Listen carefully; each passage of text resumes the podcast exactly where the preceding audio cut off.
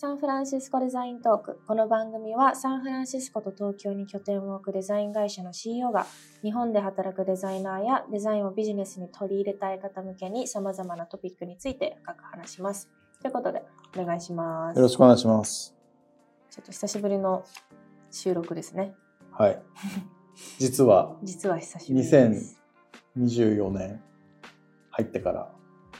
最最後、後、いつでしたっけ？最後年な、去年の年末だったかも。いや、年末私日本にいたので。あ、じゃあ年始1回やってますけど、久しぶりか多もしれない。分中間12月半ばぐらいですねなのではい久しぶりですけども、今日のトピックは、えーまあ、ホットトピックの AI ですね AI がどのようにこれからデザイン業界に影響を、はい。えーしていくのかっていうところをちょっとはい話していけたらなと思いぜひます。はい、やりましょう。あの、生成 AI って言われるもの、ジェネラティブ AI っていうものが世の中に認知されてから、多分1年ぐらい、ちょうど1年ぐらい経ったと思います。おもうそんな経ちました。はい、経ちますね。丸1年前、2023年の明けぐらいに、あの、世の中が、まあ、チャット GPT からの、えー画像系もすごいぞって言って、うんえー騒ぎ始めたのをよく覚えています。でそこから、えーっと、僕自身も、その辺ちょっと調べたり、詳しい人に教えてもらったりなんかしながら、えー数ヶ月である程度知識が溜まって、えー去年の、まあ、春ぐらいに何回か生成 AI セミナーみたいなのを。やったりとかして、えーなんか偉そうな感じで説明したりとか、まあしてたんですけど、まあその時は主に、生成 AI ってこんなことできるよとか、うんあこんなにすごいよの話で終始してたんですね。はい。で、それが、えー一回それを、まあ冷静に自分なりにそのデザイン会社を経営している立場として、えー今後どのようにデザイン業界及びデザインプロセスに影響あるかを、えー考えて、うん。えー一つ結論が出て、四つ具体的にうん。今後の、えー仕事に影響があるだろうなと思うのが結論が出たので、その話をちょっとしようかなとはい。思います。お願いします。では、一つ目から。一つ目。まずは、あの、非常に基本的でシンプルなものから。えっ、と、画像とかを生成することができる生成 AI ツールっていうのが、うん Midjourney とか Stable Diffusion を中心にいくつかあります。もちろん、はいえー Adobe の Photoshop みたいなソフトにも実装され始めているんですが、そういうのを使って、えっ、と、うちがよくやってるワークショップとかのスケッチとかストーリーボーディングみたいなもの、いわゆるグラレコグラ、グラフィックレコーディングとか、あとは、えーカスタマージャーニーマップを作るときの、えーストーリーボード生成とか、あとはまあスケッチしてアイデアを可視化させるっていうん。プロセスにおいて、今まですべて手書きでやってたものを少しずつ生成 AI ツールを使いながらやっていけると、リアルタイムでワークショップやりながら、こんな感じかな、あんな感じかなっていうのを、えーツールに作らせながら、まあ、数秒から数分で作ってくれるので、えーラフスケッチみたいなものから、ちょっとしたプロトタイプ的、えー画像、ビジュアリゼーションまで生成 AI できるんで、それをまあデザインアシスタント的に活用しながらワークショップを進めていくっていうのに、もう使えるし、使ってるし、えー使うべきだと思っているうん。ことが一つですね。非常に効率が良くなるし、精度が高くなる。で言葉とか文字で説明するのに限界があるものを可視化させるのがデザインの役割だとすれば、その一部を AI にも手伝わせることによって、えーより円滑にディスカッションとかアイデエーションを進められるうん。っていうことが一つ。ちょうど今あの、はい。クライアントのワークショップをやってるんですがで本当に今日あのアイディエーションとかプロトタイプの,、あのアクティビティをやっててやっぱり絵が下手だってちょっとこう心配になる人が多いんですよ、はい。メンバーの中で、はい。絵が下手だからストーリーボードとかできないとか、はい。そういう方にはもう本当にこういうジェンあの生成 AI とかで時短してもらいたい。しそうですね。時短になるし、まあ、絵上手なので。はい AI は。はい。あの、はいもっと分かりやすいストーリーボードができるしで、本当に一石二鳥だなとですよね。思ってます。はい。それがまあ、一つの使い方ですね。うんで、もう一つが、これもうちで今実験的に試してるんですけど、簡単な、えー動画うんとかショートムービーとかリール系とかであれば AI でもだいぶ作れるようになってきた完璧ではないんで、えー実際に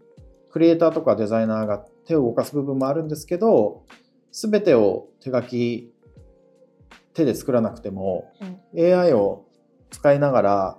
えー動画を作るっていうことができ始めてるので、えー今までって動画作るのってめちゃくちゃ大変じゃないですか。はいあの静止画と比べても何十倍も時間かかるしレンダリングもあるしっていうことであとはいろんなあの多種多様な人たちが一緒にやらないと一つのムービーっていうのは作れない、まあ、映画のクレジット見るともうすごい何十人も名前が出てる通り、まあ、音にしても映像にしても画像にしても構図にしてもシナリオにしてもものすごいたくさんの人が関わって長い時間かけて大きな予算をかけて一つの映像作品を作ってたのがその一部を AI がやってくれることによってそこに関わる人数を減らしたりかかる時間と予算を下げることができるんですね。うんうん。でそうなると映像生成っていうのがハードルが少し、まあ、下がる。うん。あのプロダクションにおける、えー労力時間を下げて、えー効率を上げられるのでそれができれば主に、まあ、ブランディングとか広告とかに使うような動画作りを、えーブランディングエージェンシーとして AI を活用しながらやるといいんじゃないかなとうん。なるほど。思っているのでそれを今うちの会社内で実験的にやっていて、まあ、すでにデザインチームから上がってきてる。のは、ここまではできますけど、ここからは人がやるべきですよとか、うん。これは得意だけど、これは苦手だよとかっていうのが、あどんどん上がってきてるので、それで、今実は btrax のプロモーション動画を作ろうっていうプロジェクトを動き始めてるのがあるので、えー動画に生成 AI を使ってみようっていうのが、もう一つの、えーインパクトですね。はい。ここなんかまあプロダクションってプリプロダクションの準備のスクリーンライティングとかがあって、はスクリーンじゃないプレイライティングがあってうんで実際に撮影するプロダクションがあってその後に編集をするポストプロダクションとかあると思うんですけどうんうんどこが一番 AI が強いんですかね？えっ、とね、えー今の区切りで僕がよく分かってないかもなんですけど、えー映像の中で利用するえービジュアルマテリアル、うん。えー撮った写真とか映像と一緒に使うあ生成した今の絶対あの映画を撮るあでのをも考えいや近いですよ近いですよ、うん。だ大丈夫です。そその映像マテリアルいわゆるをリリアルに撮ったものと合わせるっていううんうんことが一つと、あとは、えっ、と、ポストプロダクションにおけるえエフェクト系とかでも使えるっていう。あとはね、実は、その、シナリオとかストーリーテリング、ストーリー生成の時にも、えー、チャット GPT 的なものに手伝ってもらいながらアイデア出してもらうっていうのも、うんうんうんうん。実はできて、うちでもちょっと試して使ってたりはしますので、いろんなとこで、まあ、使えるっちゃ使えるんですけど、その編集作業とかは人間がやっぱりやるべきだし、うん最終的なストーリーを伝えて人を感動させるようなものづくりの部分はある程度人が入らなきゃいけないので、フルフルオートメートはまあ無理なんですよ。感動とか作れるんですかね？コードすなんかお願いしたら感動するものを AI が作っあのねてくれるのか。僕が思ってるのは、やっぱり AI だけで作られた画像も映像うも、んやっぱりね、AI 感出るんですよ。うんうんうんなのでね、まだね、ちょっと気持ち悪くて、感動する前にそっちが先に来ちゃうんだよね。ああ、あ、AI だね、これっていうのが来ちゃって、その、ピュアに感動できないっていうーか、はいそこのなんか不気味の谷とかって言われるんですけど、それがまだ存在しているので、うん、なんとかな。適材適所で使うのはいいんだけど、うん AI 使ってやってるだろう、どやっていうのだけはもうやめた方がいいっていうか。なるほど。去年の、えー一時期、その夏秋頃流行ってたのは、AI でここまでできるんだぞ、ドヤが世の中すごい流行ってたんですよね。うんうんうんいや、すごいこんなリアルなの生成できるとか、はいこんな構図、でもそれ、もうそろそろ飽きられていて、あ、AI に、はいはいはいはい、みたいな。うんうんあ AI 使ってんのね、わかわかりました、みたいになってるんで、それをもうちょっと、その AI と人とのハイブリッドで、あ、うまい使い方してるねとか、特にあの、ミュージックビデオはい。とかに今すごい向いてて、うん。ミュージックビデオを生成 AI を使いながら作ってるアーティストとかが、僕の友達でもミュージシャンでそれやってる人いるんですけど、やっぱりアマチュアだと時間も予算も限られてるので、えーフフルの PV って作りにくいので、それを生成 AI を使いながらやってる人もいて、結構その、まああれって3分ぐらいだし、あの、アブストラクトな、えー抽象的な表現で OK なんで、ミュージックビデオは。一番向いてるかもしれないなとは思ってますね。アマチュアほどぜひ試してほしいですね。いや、ほんとそう。あの、昔、それこそ僕よくこの例えをするんですけどうん、まあ、楽器で演奏するときに、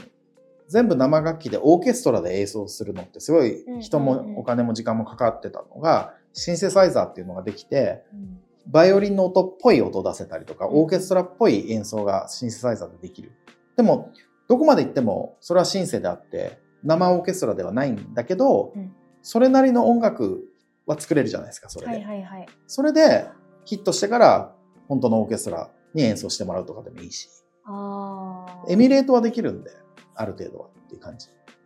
それ考えたら、それってまあ EDM じゃないですか、ジャンル的に。まあね、まあまあ、ジャンルは。まあ、それは完全に、まあのデジタル。ルに振ってるけどね。うんはい。そういう AI みたいなジャンルができそうかもって今ちょっとふと思いましそう、そうなの。生成 AI ものの、えっ、とね、実はね、生成 AI で作られた動画だけが見れる動画サービスとか最近スタートアップが作ってるんですよ。まあ、まだわかんないけど、それを喜んで見に行く人がいるのかどうかっていうのはわかんないんだけど、EDM 好きで EDM しか聴かない人ってまあもちろんいるから、うんそれと同時に生成 AI で作った動画しか見たくないって人がいるのかどうかは僕にはまだわからないけど、うんうんうんただ CG で作られた映画しか見たくない人はいないから、ちょっと、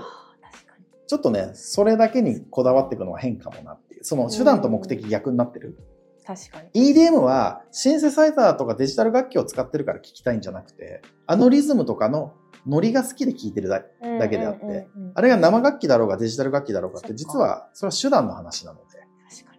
実はね、そこね、勘違いしちゃうとテクノロジーのオーバーユースっていう状態がなりがちで新しいテクノロジーってみんな飛びつくからうん使いすぎるんだよね。うん。はいはいはい。必要以上に。そこはちょっと気をつけたいところなのでうん、えー AI の得意なこと不得意なところを見極めながら一番いい作り方をうちではやりたいよねって話してるっていうのが、まあこれ二つ目ですね。なるほど。簡単なムービーとかが AI でできるようになるとそうですねそうですね。 btrax 初の書籍発想から実践までデザインの思考法図鑑の販売を全国の書店また Amazon にて開始しました。 btrax が日米のクライアント様と約20年にわたりお仕事をしてきたナレッジを凝縮した一冊となっており、ビジネスに活かせるデザインの考え方やメソッドをカバーしています。これからの企業の成長に欠かせないデザイン的マインドセットを学ぶ第一歩として、すべてのビジネスパーソンにとっての新たなバイブルとなること間違いなしです。詳細はポッドキャストエピソードの概要欄のリンクをチェックしてください。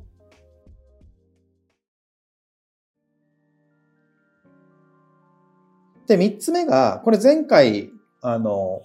2024年のテクノロジー予測みたいなところで話したんですけど、はいはいはい多くの商品やサービスが AI を実装し始めてるんですね、もうすでに。でそうなると、どうなるかというと、簡単に言うとですね、ユーザーインターフェースがどんどん減ってるんですね。ほう。あの、人が触って動かさなきゃいけない作業がどんどん減っていくっていう状態になるんですよ。自動化がされたりとか、一言言って全部やってくれたりするので、今までこれをして、これをして、これをしてっていう、まずインターフェース要素が減ることになるんですね。UI デザインにおいては。なるほど。で一番わかりやすいのが、実はあのテスラっていう自動車と自動運転で、うん。えー極端な話、自動、フル自動運転になったらハンドルっていらないじゃないですか。はいはいはいはい。アクセル、ブレーーキいらないじゃないですか。確かで、ハンドルとアクセル、ブレーキってユーザーインターフェースじゃないですか、車の。に。うんうん。でそれがまずいらないわけですよ。目的地を言ったら自動的にそこにたどり着いてくれるってことは、ハンドルとかブレーキ、アクセルを触る必要がなくなるので、インターフェースが減る。っで、テスラって実は、まあそこまでは言ってないけど、結構10年ぐらい前から、あの、鍵をひねるとか作業もなくしたりとか、うんスイッチを入れるっていう作業をなくしたりとか、あの、今までの自動車でやらなきゃいけなかった作業が、どんどんどんどん、実は減らしてるんですよ。うん、で、今度、あの、ウィンカーをなくそうとしていて、ウィンカー作業も自動化させるとか、はいはいはい、そういうのを目指してたりするんで、そそれって全部インターフェースが今まで存在してた、あの、ものだったんですけど、作業が減るからインターフェースもいらないっていう状態にどんどんなくなって、いって、えー、簡略化がされていくんですね。そうなると、ユーザーインターフェースデザイナーの考え方とか、仕事の仕方をアップデートしなきゃいけなくなるんですね。今まではここにボタンつけて、ここにこれつけてとかって、まあ、デジタルもアナログもやってたのが、いやいやもうそんなのいらない時代ですよと。これ一言言えば全部やってくれるよとかっていう世界になっていくので、インターフェースの簡略化及びユーザーインターフェースデザイン、UI デザイナーの仕事の変化が一つ訪れる。で、おのずと UX デザインにも大きな影響が今後出てきますよね。ということで、UI デザイナー、UX デザイナーの、えー、考え方とか知識を変えなきゃいけない。それは、ユーザーサイドも使い方が変わるし、プロダクトを作るサイドも AI かませればもっとこういうことできるよねとか、もっとこういういい体験適用できるよねってなるので、うんうんうん、プロダクトっていうそのソフトウェアでもハードウェアでもプロダクトってものがあって、ユーザーっていう使う人がいて、その間に AI がいるので、うん、あの、今後ね、AI エージェントっていう概念ができて、一回 AI エージェントに何かお願いして、AI エージェントがソフトウェア、ハードウェアと話をして、目的を果たすっていう時代が近いうちに来るので、そうなってくると、プロダクト、AI エージェント、ユーザーっていう、うん、そこの、なんていうの、ブリッジングをできるデザインが必要になってくるだろうなと。うん、一つレイヤーが増える。構成変わると思いますね。うん、まあ、自動運転がまさにそうなので、はいはい、ユーザーが目的地を言って、自動運転、まあ、AI が自動車に、この人はここに行きたいから、まずは、あの、アクセル、アクセルとか、まあ、進んで、ここ右曲がって、じゃあ次左曲がってっていう指示を AI がしてるわけですよ、車に。なので、AI 運転手みたいな存在になるわけだから、そことのえー、コミュニケーションができるようなプロダクト作りをしていくし、ユーザー体験をしていく。世界観になるので、えー、デザイナーとかデザイン会社もそれを踏まえたものづくりを必要とされますよねっていう。のが3つ目。で、最後が、これが非常に興味深いんですけど、あの、またブランディングの話に戻ると、ブランディングって昔からあるそのデザインに関連した領域なんですが、はい、その会社の、まあ、フィロソフィー、哲学とか、えー、ビジョンとかをもとに、それを可視化して、ブランドボイスとかトーンとか決めていくじゃないですか。はい、じゃあロゴはどうしようとか、色はどんな感じで、タイポグラフィーどうするとか、あとメッセンジングのトーン。アップルはこんな感じ、ナイキはこんな感じみたいな、プレイフルとかシリアスとかそういうのを作ってって、で最終的にブランドガイドラインっていうのを作って、それを元に広告作ったりとか、パッケージ作ったりっていうふうにやっていくのが、まあ、ブランディングで、まあ、ここ数十年間は最低でもあんまり変わってない、うん、えー、仕事内容なんですね。でそれが AI が出てくると、もしかしたら大幅に変わる可能性があって、どういうことかっていうと、一回そのブランドガイドラインみたいなものまで作っちゃったら、はい、そこから先は AI にそれを学ばせて、AI ブランディングにおける AI のエンジンを作るんですね。AI ブランドエンジンみたい